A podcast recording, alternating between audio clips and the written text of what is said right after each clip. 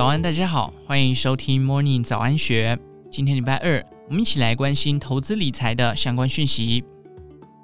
美国七月通膨率虽然略升，但仍在低于预期的百分之三点二水准，外加近期失业率下滑，因此部分乐观派原本期待在美东时间八月二十四日的全球央行年会，也就是俗称的杰克森洞会议演说上。联准会主席鲍尔有可能发表美国经济软着陆的胜利宣言，或者至少暗示升息循环即将画下句点。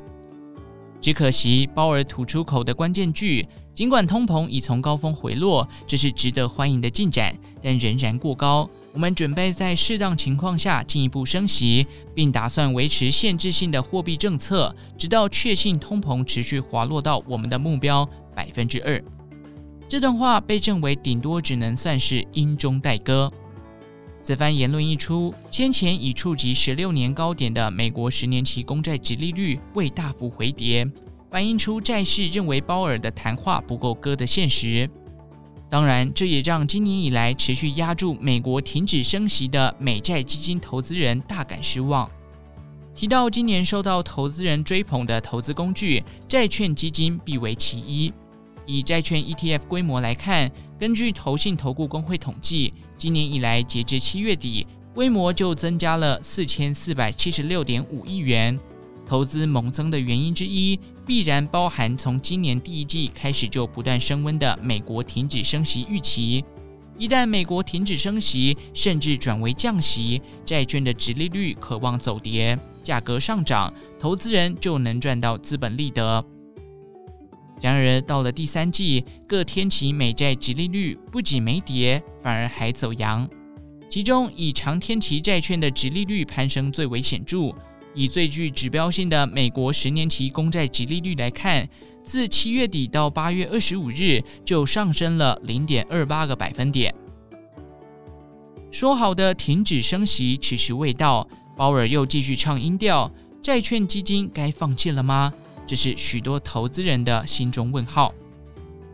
如果回头检视自二零一八年鲍尔在杰克森东会议初登板以来的六次演说，可以发现这应该是他历来最小心的一次谈话。一八年他在演说中明确表态继续升息，隔年他说要持续降息对抗中美贸易战冲击。二零年不会只看到失业率下滑就升息，二一年则喊出。通膨只是暂时性，到了去年就是有名的，为了打击通膨必须承受痛苦。五次谈话对利率方向都有明确表态，但回头来看也屡屡失误。一八年谈话后短暂升息两次就开始降息，二零年与二一年都被印证是错估通膨形势。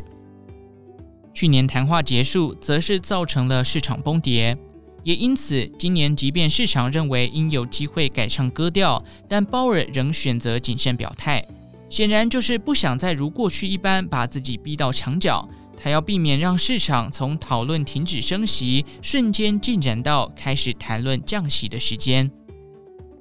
或许也因为洞悉了鲍尔心态，在演说之后，高盛证券对客户发出短评，认定这一轮的升息循环已经在七月结束。意味着联准会后续至少将不再升息。无论这个判断是对还是错，对债券基金投资人来说，显然不必因为鲍尔的说法而在此时对债券基金的投资机会断舍离。